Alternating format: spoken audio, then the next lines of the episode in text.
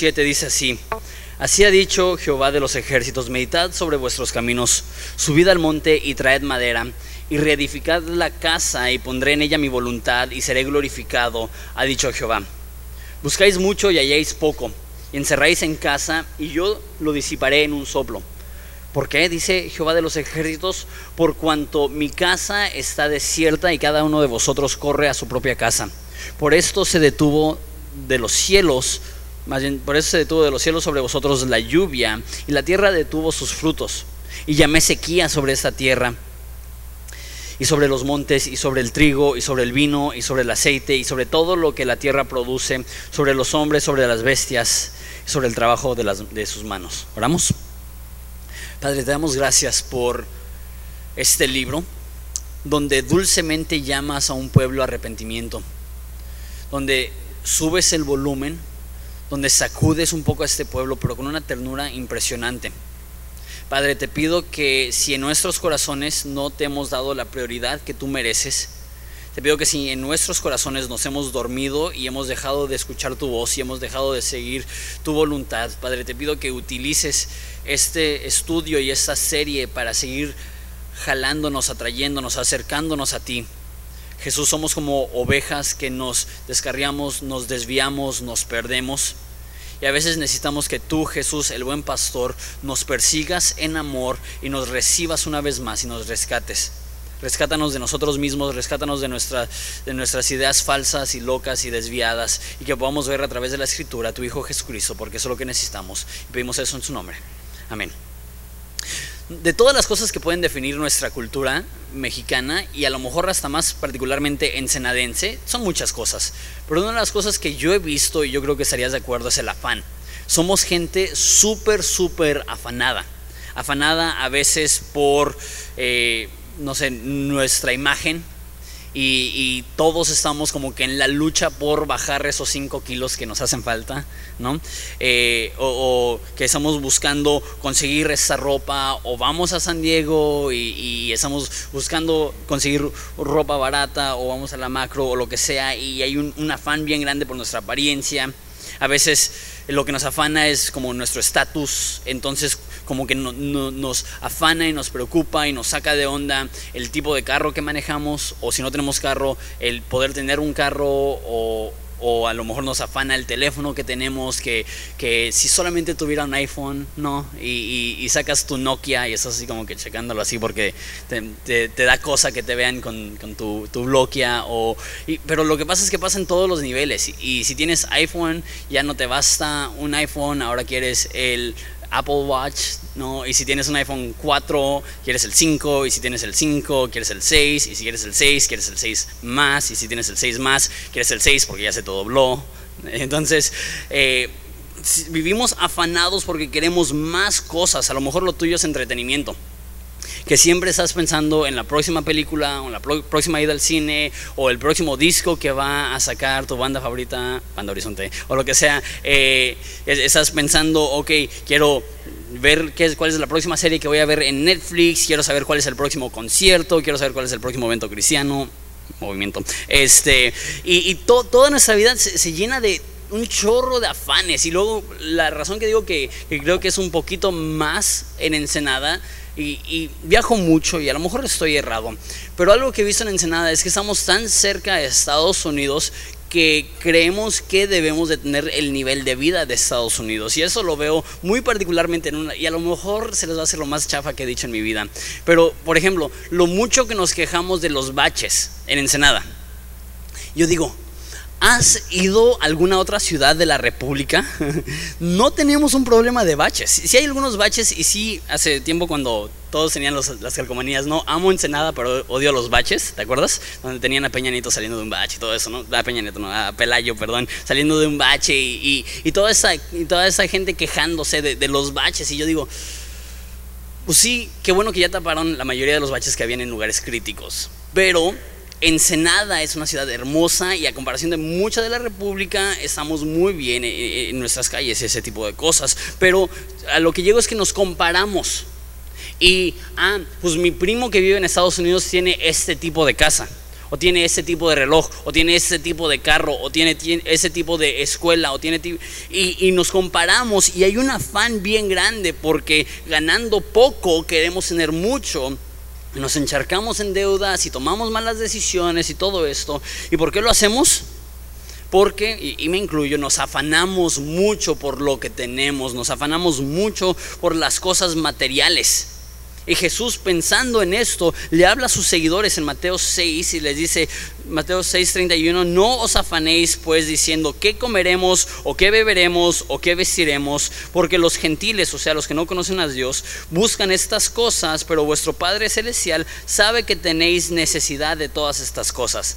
Mas buscad primeramente el reino de Dios y su justicia, y todas las cosas serán, todas estas cosas os serán añadidas.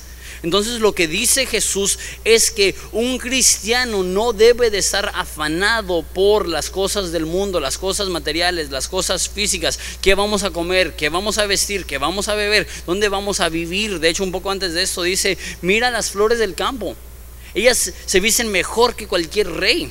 Mira las aves del aire, ellos comen mejor que cualquier rey. ¿Por qué? Porque su Padre en el cielo, porque nuestro Padre en los, en los cielos nos sustenta, entonces dice, no os afanéis, más bien buscad primeramente el reino de Dios. O sea, que cuando tenemos este problema de afanarnos y de preocuparnos, realmente el problema, según Mateo 6, es que no hemos puesto primeramente el reino de Dios. O sea, que cuando nos afanamos por las cosas materiales es un indicador que nuestras prioridades están mal. ¿Por qué? Porque si ponemos primeramente el reino de Dios, entonces ya no nos afanamos por las cosas temporales. Déjalo de esta forma. Si Dios es tan grande como decimos que es, y si Dios nos ama tanto como decimos que nos ama, ¿por qué nos afanamos? Si Dios tiene todo el poder del universo, y si Dios nos ama con un amor que no podemos comprender, que no conoce límites, entonces ¿cuál es la preocupación? ¿Cuál es lo que nos afana? Y eso es la historia de, que está ocurriendo alrededor del tiempo del profeta Ageo. Son personas que se habían olvidado de Dios, que su prioridad con Dios no estaba correcta, habían se habían olvidado de la importancia de las prioridades y se habían enfocado en su propia comodidad, en su propio hogar, en su propia casa, en sus propios afanes y se habían olvidado de la casa de Dios y Dios les habla y Dios les recuerda la importancia de sus prioridades. Lo hice de esta forma en Ageo 2, perdón, Ageo 1.7 dice, así ha dicho Jehová de los ejércitos, meditad sobre vuestros caminos, lo mencioné hace dos semanas. Pero se, me hace tan interesante que Jesús o, Dios o, el profeta Geo, eh, transmitiendo la palabra de Dios, no empieza diciendo, ustedes son unos malvados, perversos, ¿cómo se les ocurre olvidarse la casa de Dios? Más bien empieza diciendo, medítalo, piénsalo, considéralo. Lo que me demuestra esto es que aunque su conducta está mal, aunque no están viviendo de la manera correcta, Dios no trata primeramente con su conducta, trata primeramente con su mente. Que antes de tener un cambio de vida, tenemos que tener un cambio de mentalidad. O sea, no, es suficiente obedecer de malas. Es decir, ok, porque Dios dice, no, Dios quiere que lo consideres, que lo medites, que lo, que lo pienses, que lo analices, para que la obediencia no sea, ay, tengo que, sino que sea, ¿sabes qué? Dios tiene la razón. Dios sabe lo que está haciendo. Déjalo de esa forma. Dios no está buscando obediencia renuente a algo que no quieres hacer. Dios no, no está buscando que a la fuerza obedezcas. Si no, nada más hubiera dicho, obedécelo o te mando al infierno. Él está buscando que obedezcamos gozosamente porque sabemos que Él tiene lo mejor para nosotros que cada vez que Dios nos pide que hagamos algo, no es porque tiene algo malo en mente o porque nos quiere limitar o porque no nos quiere dar eh, nuestros gustos. Siempre que Dios nos pide que hagamos algo es porque Él tiene nuestro bien en mente. Porque Él es nuestro Padre y Él, como para citar Mateo, y Él sabe las cosas que necesitamos. Dios quiere que cambies tu pensamiento antes de cambiar tu conducta por ejemplo, en el libro de Romanos, pasa 11 capítulos explicando el amor de Dios para nosotros, explicando la misericordia de Dios para nosotros, antes de pedirnos que, hagamos cosas. antes de decirnos que amemos el uno al otro, antes de decirnos que respetemos a la autoridad, antes que nos diga que debemos de vivir como un cuerpo, nos dice del amor que Dios tiene por nosotros. Y después en, el capítulo 12 dice, os ruego por las misericordias de Dios que presenten vuestro cuerpo como sacrificio vivo. Y después dice, y que sean transformados, ¿por qué? Echándole ganas. Y sean transformados por medio de la renovación de nuestro entendimiento. Si pudiéramos cambiar la forma que vemos a Dios y la forma que pensamos, pudiéramos cambiar también nuestro entorno. Por eso la Biblia hace tanto hincapié y tanto énfasis en considerar las cosas de Dios, en meditar en la palabra, en tener los ojos puestos arriba. Hay un himno viejito, tiene más de 100 años que se escribió y se tradujo al español y me encanta. Dice así, pon los ojos en Cristo, tan lleno de gracia y amor, y lo terrenal sin valor será a la luz del glorioso Señor. Me encanta. Cuando ponemos los ojos en Cristo, lo terrenal, lo que nos afana, esas preocupaciones que tenemos, sin valor serán a la luz del glorioso Señor. Entonces no inicia con una reprensión, inicia con un llamado a considerar las cosas que están haciendo. Versículo 8. Y de hecho en verso 8 es donde vamos a pasar la mayoría de nuestro tiempo esa tarde. Dios les dice, subid al monte y traed madera reedificad la casa y pondré en ella mi voluntad y seré glorificado, ha dicho Jehová. Entonces son instrucciones muy claras. Inicia diciendo, ok, considera tus caminos, piensa lo que estás haciendo y lo siguiente que dice es, sube al monte y trae madera. Una petición algo extraña y más si no entiendes qué es lo que está sucediendo. Les expliqué hace dos semanas que el problema con el pueblo en el libro de Ageo es que habían sido presos en una nación, eh, fueron presos de Babilonia y después de, Persa, de, de un rey persa, y ese mismo rey persa, Ciro, les dio cartas de autorización para regresar a Jerusalén y reconstruir el templo, y no solamente les dio cartas de recomendación, sino que les mandó con el dinero necesario para reconstruir el templo. Y llegó el pueblo de Israel con todas las pilas del mundo y, e hicieron los cimientos. Y si sabes algo de construcción, los cimientos es la peor parte. Es trabajo arduo, pesado, cansado. Y terminas los cimientos, ya te acabaste un chorro de dinero y parece que no has hecho nada. ¿no? Si, sigue plano, solamente se ve una plancha de, de cemento. Y igual para ellos, ellos trabajaron duro por dos años. Y después de dos años de trabajar arduamente, lo único que tenían era el cimiento y tenían el altar. Y justo después de, que hicieron eso, Esdras 3.7 nos dice, porque acuérdense, tenían dinero del rey Ciro para reconstruir el templo. Dice, y dieron dinero a los albañiles y carpinteros, asimismo comida y bebida y aceite a los sidonios y tiros, para que trajesen madera de cedro desde el Líbano por Marra Jope, conforme a la voluntad de Ciro, rey de Persia, acerca de esto. Entonces, el pueblo de Israel compra toda la madera necesaria para reconstruir el templo y justo después de eso es cuando se detiene la obra. Y entonces la pregunta es, pues si ya tenían la madera, ¿qué pasó con, toda la madera? Y, y, sé que estoy entrando un poco a especulación, pero no creo que mucho, porque un poco antes dice, está bien que ustedes vivan en casas artesonadas. ¿Sabes qué significa la palabra artesonada? De, grabaciones e impresiones en madera. Lo que hicieron es que estaban haciendo esculturas de maderas como, como tipo artesanales y las estaban metiendo en sus casas, en sus hogares y tenían hogares de lujo. Y mi pregunta es, ¿de dónde sacaron la madera? Y mi pregunta es, ¿por qué Dios no les dijo, usa la madera que compraron hace 15 años? Yo creo que lo que pasó es que con dinero del rey Ciro que habían que había eh, puesto para la reconstrucción del templo, compran madera, se detiene la reconstrucción, tienen mucha madera y ¿qué es lo que dicen? Pues para mi casa. Pues si, si la obra de Dios está detenida, entonces voy a trabajar. ¿Y qué es lo que dice Dios? Ya no tienen dinero. No les dice, vayan y compren madera. Dice, sube al cerro, sube al monte, sube a la sierra, llévate tu hacha y tráete la madera. Esto es un trabajal. Entonces lo que les comenté hace un segundo, sí, nuestra transformación inicia en nuestra mente, pero no se queda ahí, sino que cuando desobedecemos a Dios necesitamos hacer lo posible por restituir aquellas cosas que hicimos mal. Ellos se tomaron la madera que era para la casa de Dios y Dios dice, ok, te perdono, te amo y quede la madera. te perdono, te amo, pero alguien tiene que traer la madera, la madera no va a caer del cielo. Ve y trae la madera. De la misma forma, para el cristiano, recibir el amor de Dios no produce inactividad, produce trabajo arduo. No sé si has trabajado con madera, pero es el trabajo más pesado. Ser leñador es de lo más cansado físicamente. Y ahora imagínate conseguir la suficiente madera para un templo enorme, gigantesco. Dios les está llamando a trabajar duro. Es interesante. Porque eso es en el contexto del amor de Dios. Es en el contexto de que Dios está hablando con ellos y haciéndoles considerar, piensa lo que estás haciendo. Muchas veces creemos que la gracia de Dios significa que tú y yo no tenemos que trabajar. No significa eso. Y muchas personas creen que si se predica de la gracia de Dios, que si enfatizamos, no es por obras. No hay nada que puedes hacer para que Dios te ame. Dios ya te ama completamente en Cristo.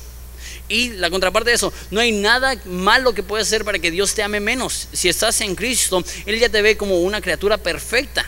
Mucha gente cree que si predicamos eso, que eso va a producir un chorro de gente floja.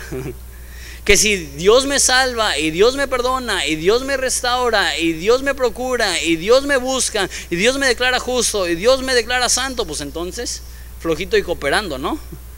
Eh, entonces, si Dios se va a encargar, pues yo me puedo quedar en mi casa, hacer lo que yo quiera. Pero no es así. Cuando Dios nos demuestra gracia, la reacción lógica es ser chambeadores, es trabajar duro y arduamente. Es interesante que Pablo en la carta a Corintios, a Corintios dice que él trabajó más duro que todos, mas no era yo, sino la gracia de Dios en mí. Una persona que ha sido expuesta a la gracia de Dios no es menos trabajadora, es más trabajadora.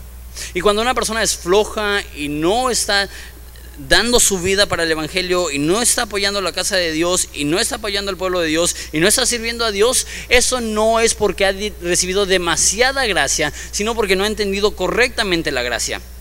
Cuando recibimos el amor y el perdón de Dios no produce inactividad, produce trabajo arduo produce restitución.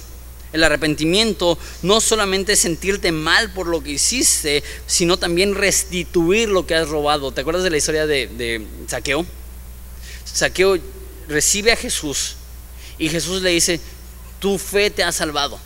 No sé lo que hubieras hecho tú, pero yo hubiera dicho, ya me libré, ¿no? Tanta gente que he estafado, tanto dinero que he robado, tantas cosas malas que he hecho. Qué bueno que Dios me perdonó y ya no me tengo que preocupar por eso. Pero no. Dice, voy a dar mi dinero a los pobres y si a alguien le he robado, le restituiré cuatro veces lo que le he robado. Eso no es restitución pareja. Eso no es te robé mil pesos y te voy a dar, te voy a dar mil pesos. Eso es te robé mil pesos y te voy a dar cuatro mil pesos. Eso es lo que pasa en la vida de un cristiano. Cuando alguien ve la gracia de Dios, cuando alguien ve el perdón de Dios, su reacción lógica es trabajar con todas las ganas del mundo para que Dios se pueda llevar la gloria. Entonces, eh, como les digo, vamos a ver varias cosas. Lo primero es que Dios les manda a subir a un monte, a traer la madera. Segunda cosa que vemos aquí, que reedifiquen la casa.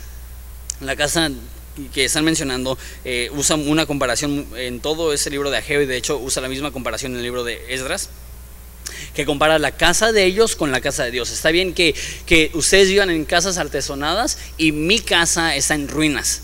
Entonces usa esta comparación, usando el concepto del templo como la casa de Dios donde Dios vive. Entonces lo que les dice, reedifiquen la casa e inviertan sus vidas en el templo para que yo una vez lo pueda, una vez más lo pueda habitar. Eso es el concepto del templo en el Antiguo Testamento. El templo era donde Dios habitaba. Y si no había templo, no había lugar para que la presencia de Dios estuviera presente sobre el mundo. Pero ahora, cuando Jesús muere, se rasga el velo. De hecho, en unas cuantas semanas, eh, no sé si se acuerdan de hace como dos años que predicó un señor que se llama Jim Stretchberg. Eh, él es una persona judía que va a, Israel como 15 veces al año y es un experto en la cultura judía. Y le pedí que aprovechando que estamos hablando de Esdras, que nos hablara acerca de la importancia del templo para los judíos y qué significa para el cristiano que Jesús es nuestro templo. Que Jesús dice, uno mayor que el templo está aquí, lo dice en, Mateo. Pero cuando vino Jesús, el, velo que, cubría el lugar santísimo donde estaba la presencia de Dios se rompe. Y ya no hay necesidad para ir a un templo porque el templo era el lugar donde podíamos relacionarnos con Dios y si ya vino Jesús y ya abrió puerta a través de la fe para cualquier persona, ya no necesitamos ir a un, templo. O sea, no es más santo Jerusalén que Ensenada. No estás más cerca a Dios en el templo de Jerusalén que en Ensenada. Entonces este concepto de un templo como muros y paredes y esto ya no aplica. Mucha gente toma ese contexto y dice, ves, tenemos que reedificar la casa de Dios. Entonces vamos a hacer un auditorio increíble y vamos a hacer algo, pues, está bien, queremos hacer algo que comunica que amamos a Dios y obviamente el lugar donde eh, tenemos nuestra adoración, queremos que sea lo más bonito posible, pero eso no es lo que está diciendo. Pablo mismo dice que Dios no habita en templos hechos con manos. Entonces para ti y para mí, ¿qué significa reedificar el templo? Yo creo que significa dos cosas. Uno, eh, en el Nuevo Testamento vemos mucho ese concepto de que la iglesia es como un edificio. No es un edificio, lo acabo de decir, pero es como un edificio que se construye con nosotros, que es como piedra sobre, sobre piedra, y tú y yo somos como piedras vivas, edificadas, dice la Biblia, para un mismo propósito. Entonces, eh, es como si tú y yo conformáramos ese nuevo templo ese nuevo edificio. Por eso la Biblia habla mucho de edificarnos los unos a los otros. ¿Qué significa eso? Significa que con nuestra conducta, nuestra forma de ser, nuestra interacción con otros cristianos, estamos apoyando, estamos animando, estamos ayudando a crecer. Yo creo que la forma más importante en la cual nosotros reedificamos nuestro templo es la manera que tratamos a los demás cristianos, a la novia de Cristo, a la esposa de Cristo, a la iglesia que al, servir a la iglesia estamos sirviendo a Jesús, al darle a la iglesia estamos dándole a Jesús, al amar a la iglesia estamos amando a Jesús. Yo creo que la manera que nosotros reconstruimos, reedificamos la casa de Dios es amando y sirviendo a la iglesia. Pero también creo que tiene una implicación personal. Dice la Biblia que, no saben que su cuerpo es templo del Espíritu Santo. Entonces no solamente como una iglesia representamos el templo, el edificio vivo, las piedras vivas, sino que tu vida es como un templo. Y acuérdate, el templo es donde estaba la presencia de Dios y donde la gente iba a adorar. Ahora resulta que a través del Espíritu Santo tenemos a Dios morando en nosotros. Que ya no Dios mora en un edificio en el Medio Oriente, Dios mismo mora dentro de ti. Qué extraordinario. Y nosotros a través de la adoración lo que estamos haciendo es como en ese entonces los sacerdotes ofrecían sacrificios, holocaustos para Dios, así también tú y yo a través de la adoración estamos rindiendo sacrificio, un olor agradable a Dios. O sea que, que reedificar el templo para nosotros es regresar al lugar de adoración es restablecer el punto de adoración en nuestra vida donde Él es el más importante. La adoración no solamente son las cosas que cantamos, sino eh, la adoración es para quién vivimos, para qué nos sacrificamos y lo que valoramos. Por eso la Biblia dice que todo lo que hagamos, ya sea comer o beber, todo lo hagamos para Dios. Entonces, la primera cosa es restitución. Si tomaste la madera y lo usaste para tu casa, ve y consigue madera. Número dos, adoración reedificar la casa, reedificar ese lugar donde Dios mora, que tu vida sea un lugar donde Dios puede morar y donde Dios pueda recibir adoración. Número 3. Dice que al reedificar la casa, no sé si lo pueden ver ahí en versículo 8, dice, pondré mi voluntad ahí. Entonces, eh, pondré en ella mi voluntad es lo que dice. Ahora esa palabra voluntad es interesante. Literalmente significa aceptación deleite, placer o favor. Entonces sí está hablando de la voluntad de Dios, ¿no? Esa frase que se utiliza tanto, ese concepto que, que, está medio cateado, ¿no? En la iglesia, de cuál es la voluntad de Dios. Y ya buscaste la voluntad de Dios para tu vida. Es interesante. Muchas personas están buscando saber cuál es la voluntad de Dios para su vida antes de servir. Dios dice, reedifica mi casa y te mostraré mi voluntad. Mucha gente está sentada en su casa y dicen, espero que Dios me demuestre un día el propósito que Él tiene para mi vida. Dios dice, ponte a chambear y sobre la marcha yo te demostraré cuál es mi voluntad para tu vida. Es como el concepto de un carro estacionado. No importa cuántas vueltas le des al volante de un carro estacionado, no va a cambiar la dirección. Muchas veces nosotros estamos igual estancados, estacionados y diciendo, Dios, dame dirección. Pero sabes qué? Cuando vas avanzando y sobre la marcha, nada más hacer esto al volante, puede cambiar toda la dirección. De la misma forma, nosotros no nos sentamos de manera inactiva diciendo, Dios, guíame, sino que decimos, ok, yo sé que tú me has mandado a servir, a dar mi vida por el bienestar de las demás personas, de los demás cristianos. Ok, voy a empezar a servir, voy a empezar a ser generoso, voy a empezar a dar de mi tiempo, de mi talento, de mi tesoro para el bien de las demás personas y sobre la marcha estoy convencido que me demostrarás tu voluntad. Ahora, se me hace interesante que esta palabra no solamente significa la voluntad, o sea, lo que Dios quiere, sino como dije, aceptación, deleite, placer o favor. Me gusta lo que dice Spurgeon. Spurgeon dice, nuestro mayor gozo es darle gozo a Dios. Interesante que es lo que está diciendo, que cuando reedificas la casa, ahí estará mi placer, ahí estará mi aceptación, ahí estará mi favor, ahí estará mi deleite. A veces pensamos que Dios está lejos, Dios no está lejos, Dios está presente, pero muchas veces nosotros somos los que nos cerramos, como la iglesia en la Odisea, que Dios está en la puerta tocando. Dice, si alguno oye mi voz y abre la puerta, yo entraré a él y cenaré con él.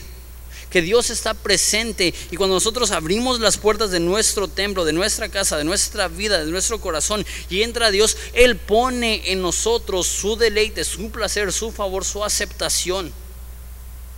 Muchas personas están buscando esto en otros lugares, ahorita voy a hablar de eso en un segundo. Pero no podemos encontrar este deleite o placer o favor en algo que no sea Jesús. Ahora, eso se me hace extraordinario. Que Dios diga, y yo pondré mi deleite en ese lugar, y yo pondré mi placer en ese lugar.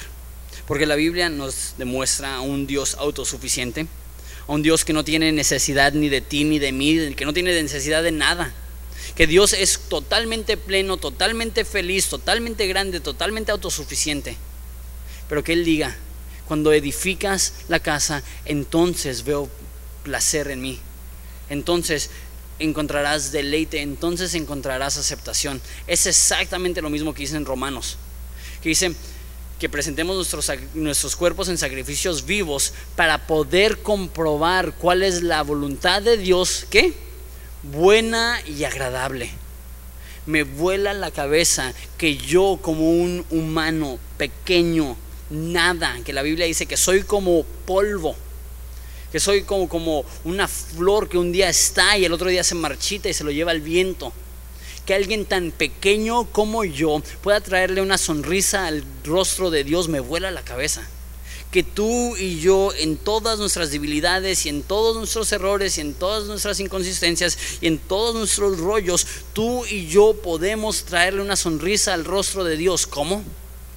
Reedificando su casa amando a otros cristianos, regresando al punto de adoración en nuestro corazón donde le recibimos y decimos, quiero que tú seas el primero. Por eso dice, eh, pondré en ella mi voluntad y seré glorificado. Y seré glorificado. Entonces está diciendo, deja de hacer lo que estás haciendo.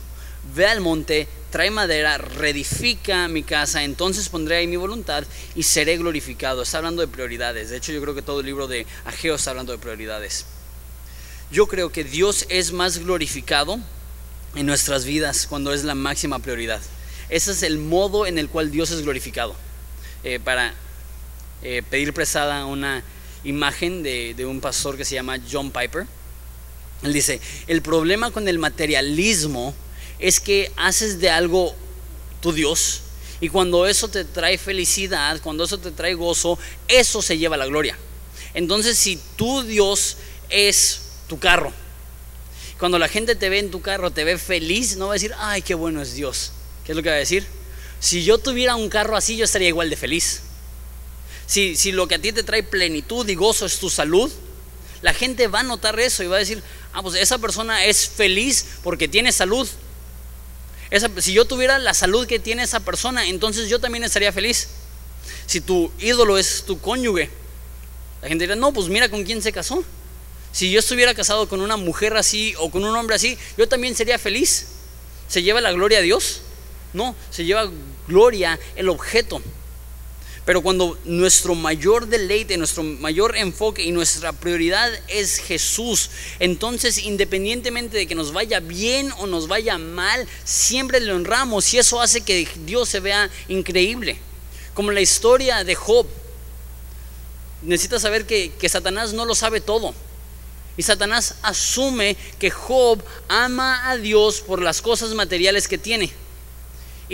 Y, Satanás le dice a Dios, si le quitas a Job su, bienestar, te va a negar. Dios dice, no. Él realmente vive para mi gloria. Él realmente me tiene en su vida como su máxima prioridad. Dios le quita todo. Y no, no le deshonra.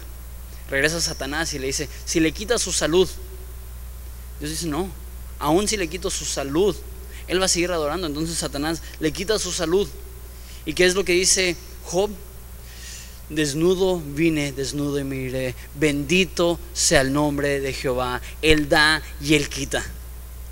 Eso es lo que hace que Dios luzca glorioso. Cuando en medio de las pruebas y tribulaciones nos aferramos a Él y decimos, Él es mi sustento, Él es mi deleite, Él es mi placer, Él es mi prioridad. Dios no está buscando ser algo importante en tu vida. Dios no está buscando que lo hagas algo que valoras.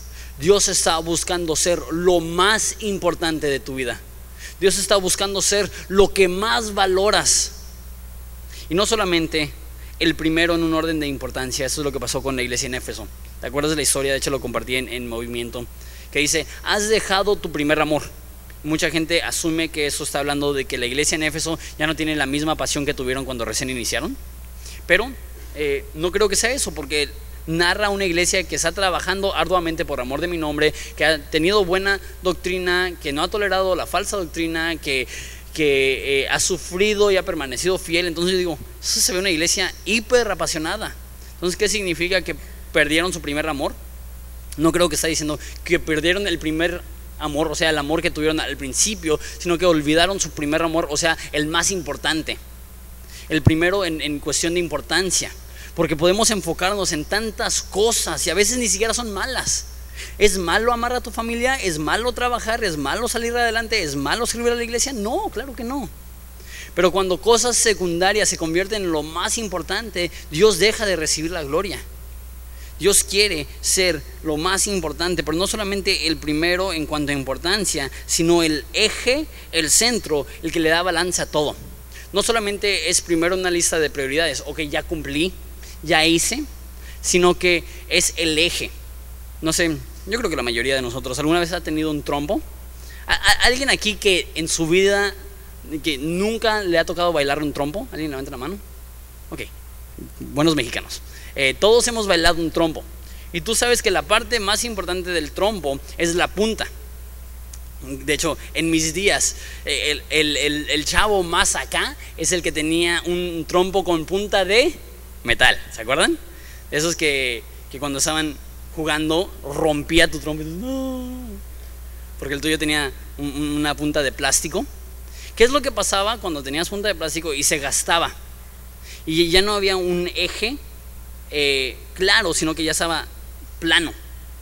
Ya no bailaba ya se caía, ya duraba muy poco tiempo bailando y un trompo nuevo con, con la punta filosa lo bailabas y seguía y seguía y seguía y seguía y seguía y seguía. ¿Por qué? Porque tiene un eje.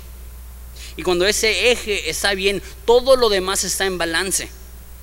Cuando como cristianos no ponemos a Jesús como primero, como el eje, como el centro, no importa cuánto intentemos bailar el trompo, se cae. No tiene orden, no tiene balance. Pero cuando ponemos a Cristo en el centro, eso es lo que le da balance a nuestra vida. Y muchas personas, y ahorita vamos a hablar un poco más de eso, en su afán de tener la familia perfecta, se olvidan de Dios y tienen una familia disfuncional. Mucha gente en su afán de tener seguridad económica se olvidan de Dios y no tienen seguridad económica. Y no estoy diciendo que si tienes a Dios primero, entonces vas a tener una familia perfecta y salud perfecta y economía perfecta. No es lo que estoy diciendo, pero sí habrá un orden en tu vida. Y sí habrá un balance en tu vida. Y sí tu vida va a cobrar sentido porque lo más importante va a ir en su lugar. Dios es más glorificado cuando tú y yo lo ponemos como la primer prioridad, lo más importante, el eje central de nuestra vida. Toda persona cuya vida no está centrada en Jesús será disfuncional. Versículo 9. Continuamos. Entonces, Dios quiere que ellos se enfoquen en Él, reedifiquen la casa y así Él les va a mostrar su voluntad y Él va a ser glorificado. Pero ellos no lo están haciendo. Entonces, porque no lo están haciendo, dice versículo 9, buscáis mucho y halláis poco y encerráis en casa y lo disiparé en un soplo. ¿Por qué? Dice Jehová de los ejércitos, por cuanto mi casa está desierta y cada uno de vosotros corre a su propia casa. ¿Qué es lo que está pasando aquí? Está diciendo, buscas mucho, encuentras poco. Intentas encerrarte en tu casa, tener protección en tu casa y dice, y lo disiparé en un soplo. ¿Por qué? Mi casa está desierta. Y es interesante eh, esa palabra, encerráis en casa otras traducciones, incluyendo la, en inglés, dice, y corres a casa. Que esas personas están yendo a su casa para tener seguridad. Lo que está diciendo, que se afanan por lo material, porque en lo material ellos derivan como que su, su seguridad, su plenitud, su confianza. ¿Qué es lo que dice él? Lo disiparé en un soplo. Lo disiparé en un soplo la forma más fácil de identificar los ídolos de nuestra vida es a dónde corremos en momentos de inseguridad. ¿A qué corremos cuando tenemos miedo? ¿Corremos a una persona? ¿Corremos al trabajo? ¿Corremos a un hobby? ¿Corremos a algún lugar? A lo que corres cuando tu vida corre peligro, ese es tu salvador. Eso es nuestro falso Dios. Y siempre que corres a los brazos de algo o alguien que no es Jesús para salvación, Jesús se encarga de destruirlo. Jesús es un Dios que no permite falsos dioses y lo que hace es que lo destruye. Estas personas estaban poniendo su confianza en su dinero, en su economía, en su vida. ¿Y qué es lo que hace Dios? En un momento, manda una sequía, ya no tienen pan que comer, ya no tienen agua que beber, ya no tienen, ya no tienen nada. ¿Por qué? porque Dios se encarga de destruir los falsos dioses. Dios se, encarga de remover aquellas cosas que te distraen. Y no es que es un Dios gacho, no es que es un Dios que dice, no quiero que disfrutes otras cosas. Es un Dios que entiende que cuando ponemos nuestra confianza en otras cosas es cuestión de tiempo que nos destruya. Cuando pones tu confianza en una persona, es cuestión de tiempo que te destruya. ¿Por qué? Porque somos humanos y fallamos. Cuando pones tu confianza en dinero, es cuestión de tiempo que te destruya. ¿Por qué? Porque llegan crisis económicas, hay altibajas. Cuando pones tu confianza en tu hogar, es cuestión de tiempo que, que te estreses tanto por tener el hogar perfecto que te destruya o que en un momento pierdas todo. Y aparte de eso, pon tú que no pierdas tu casa. Pon tú que no pierdas tu matrimonio. Pon tú que no pierdas estas cosas que abrazas y, que amas. Pero ¿sabes qué? Mucha gente cree que está segura si tiene las comodidades que necesitan, pero puedes ser millonario y te puede dar cáncer. Puedes tener la casa más plena de ensenada y morir atropellado. Estas cosas no salvan, estas cosas no protegen y Dios en su amor toma los ídolos de nuestra vida y los aplasta. Esto pasó en mi vida dos veces. Una vez estaba en una relación romántica antes de conocer a Evelyn y Dios destruyó esa relación y me di cuenta en ese proceso que había dejado que esa persona tuviera tanta importancia que si me hubiera casado con ella hubiera destruido nuestra vida porque yo estaba buscando en ella salvación. Y número dos fue patinando. Mi hobby de, de chavo era patinar y llegó un momento donde dejé de patinar un tiempo tenía varios amigos y íbamos creciendo en el mismo nivel.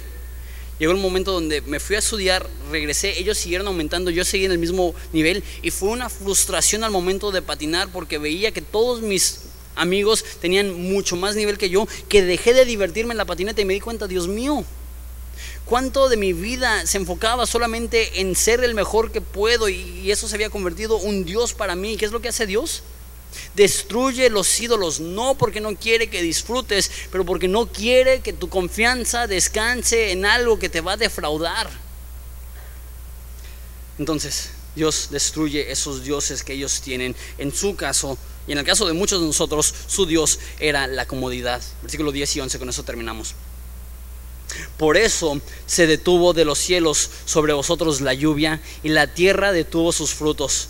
Y llamé la sequía sobre la tierra y sobre los montes y sobre el trigo y sobre el vino y sobre el aceite y sobre todo lo que la tierra produce, sobre los hombres, sobre las bestias y sobre todo el trabajo de manos. Entonces eh, Dios dice, ustedes se afanaron por tener todo perfecto, yo no les mandé lluvia. ¿Por qué? Una vez más, no es que es un Dios enojón o malo, es que no quiere que confíen en esas cosas. Quiero mencionar tres cosas que menciona que son muy específicas. Dice que llamó sequía en versículo 11 sobre el trigo, sobre el vino y sobre el aceite. El trigo es de donde hacían la mayoría de su comida. Entonces el, el trigo podría estar hablando de satisfacción, de llenura, de comida, de las necesidades básicas. Menciona vino, Vino en esa cultura habla de celebración, era lo que se tomaba en bodas o lo que sea, de felicidad, de diversión. Y habla de aceite, aceite era un lujo, era un placer, era un, algo, a diferencia de trigo, que era una necesidad básica, el aceite era algo que podías disfrutar, un, un lujo innecesario que muchas personas tenían. Es interesante que dice, ya no vas a tener trigo, ya no vas a tener vino, ya no vas a tener aceite. Porque eh, pensamos, no, dudo que hay personas aquí que dicen, Dios, dame más trigo. Y nosotros no somos una cultura agrícola como ellos, donde no es, el, trigo para ellos significaba dinero, significaba sustento. Entonces, no hay nadie aquí que está diciendo, Dios, dame más trigo. Pero si hay, más, si hay personas que están diciendo, Dios, dame más dinero. Dios, dame más sustento, necesito más de lo básico. Dios no se lo da. Hay personas que dicen, quiero más celebración, más felicidad, más diversión. Dios no se lo da. Aceite, placer, disfrutar, lujos, no se los da. ¿Por qué? Porque puedes comer todo lo que quieras sin realmente estar lleno, puedes tomar todo lo que quieras sin realmente tener gozo y puedes tener todo el placer que quieras sin realmente estar satisfecho. ¿Por qué? Porque realmente la llenura, el gozo y el placer solamente vienen de una fuente inagotable y esa es Jesús y esas otras cosas imposible, es imposible que nos llenen. Termino con eso. Todo esa cuestión es de prioridad. No estoy diciendo que está mal tener una casa y no estoy diciendo que está mal tener ropa y no estoy diciendo que está mal comer y disfrutar de la bebida y de tener amistades y de el problema es que nos afana. El problema es que es nuestra prioridad, el problema es que no estamos buscando primeramente el reino de Dios y su, y su justicia, por eso estamos vueltos locos. No se trata de encontrar tiempo para Dios, se trata de honrarlo poniéndolo primero. No se trata de, ah, necesito hacer un tiempo para Dios. ¿Qué es lo que comunica ese concepto de hacer un tiempo para Dios? Está comunicando que si hago todo lo que quiero y me sobra tiempo, se lo doy, ¿no? De hecho, aplica a cualquier área de nuestra vida. Eh, yo creo que, se habla mucho del dinero y sí aplica el dinero, que, muchas veces Dios no es nuestra prioridad y decimos, ok, voy a hacer todos mis gastos y si sobra va para Dios. Pero yo creo que donde sale perdiendo más Dios es no, no solamente en nuestra área de tiempo, no solamente en nuestra área de nuestro tesoro, sino en nuestro talento que usamos nuestro talento para ganar dinero, para ser exitosos, para ser empresarios o lo que sea, y ya al último le damos nuestro talento a, Dios. En vez de usar nuestros mejores años, nuestro, mayor vigor, nuestro mejor, nuestra mejor fuerza, nuestros mejores talentos para hacer lucir el nombre de Jesús. No se trata de hallar un poco de tiempo, un poco de dinero, un poco de talento para dárselo a Jesús y traérselo a Jesús. Se trata de honrar a Jesús en todo poniéndolo primero. Porque Dios no está dispuesto a patrocinar una vida egoísta. Dios no está dispuesto a endosar una vida que vive para su propia gloria. Creo que este mensaje es tan importante. ¿Por qué? No, no, no estoy hablando mal de Horizonte. Horizonte es una iglesia hermosa. Pero el cristianismo en general del siglo XXI está buscando un Dios que le sirva, no un Dios que servir. Está buscando un Dios que le consiga todas las cosas que quiere en vez de darle lo más precioso, como la mujer que derramó su nardo puro sobre los pies de Jesús. Sobre Jesús estamos buscando un Dios que nos dé todo a nosotros. Y con rollos como la doctrina de prosperidad, que tanta gente llega a Jesús así. Más dinero, más salud, más bienestar, más éxito, más renombre. Dios dice, está bien que quieras todo eso y mi casa está en ruinas. Está bien que quieras prosperidad y no me amas. Está bien que quieras salud y no me buscas. ¿Estás, está bien que quieras dinero y no me honras.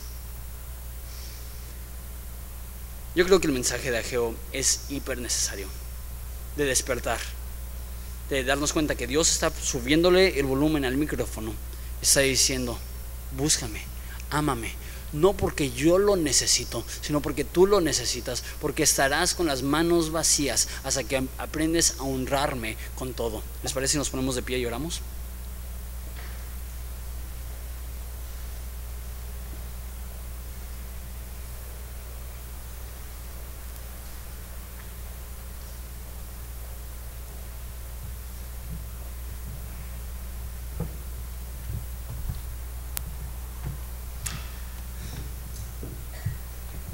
Padre, te damos gracias porque tú nos amas tanto.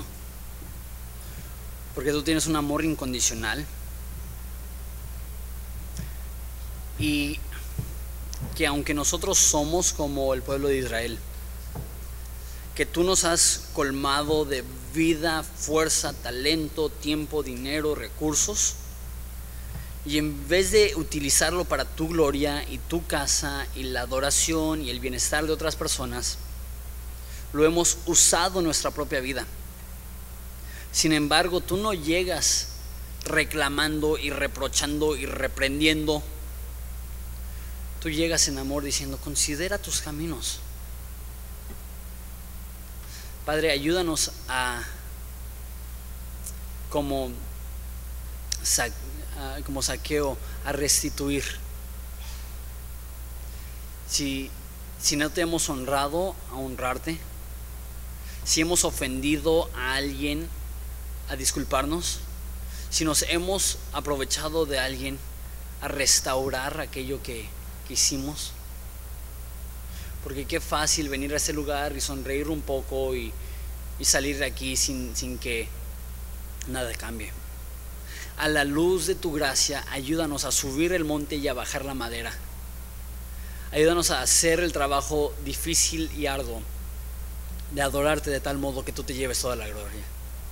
Te amo Jesús, te doy gracias por esta iglesia, te doy gracias por este lugar. Te pido que tú sigas haciendo lo tuyo porque es para tu gloria. Pedimos esto en el nombre de tu Hijo precioso. Amén.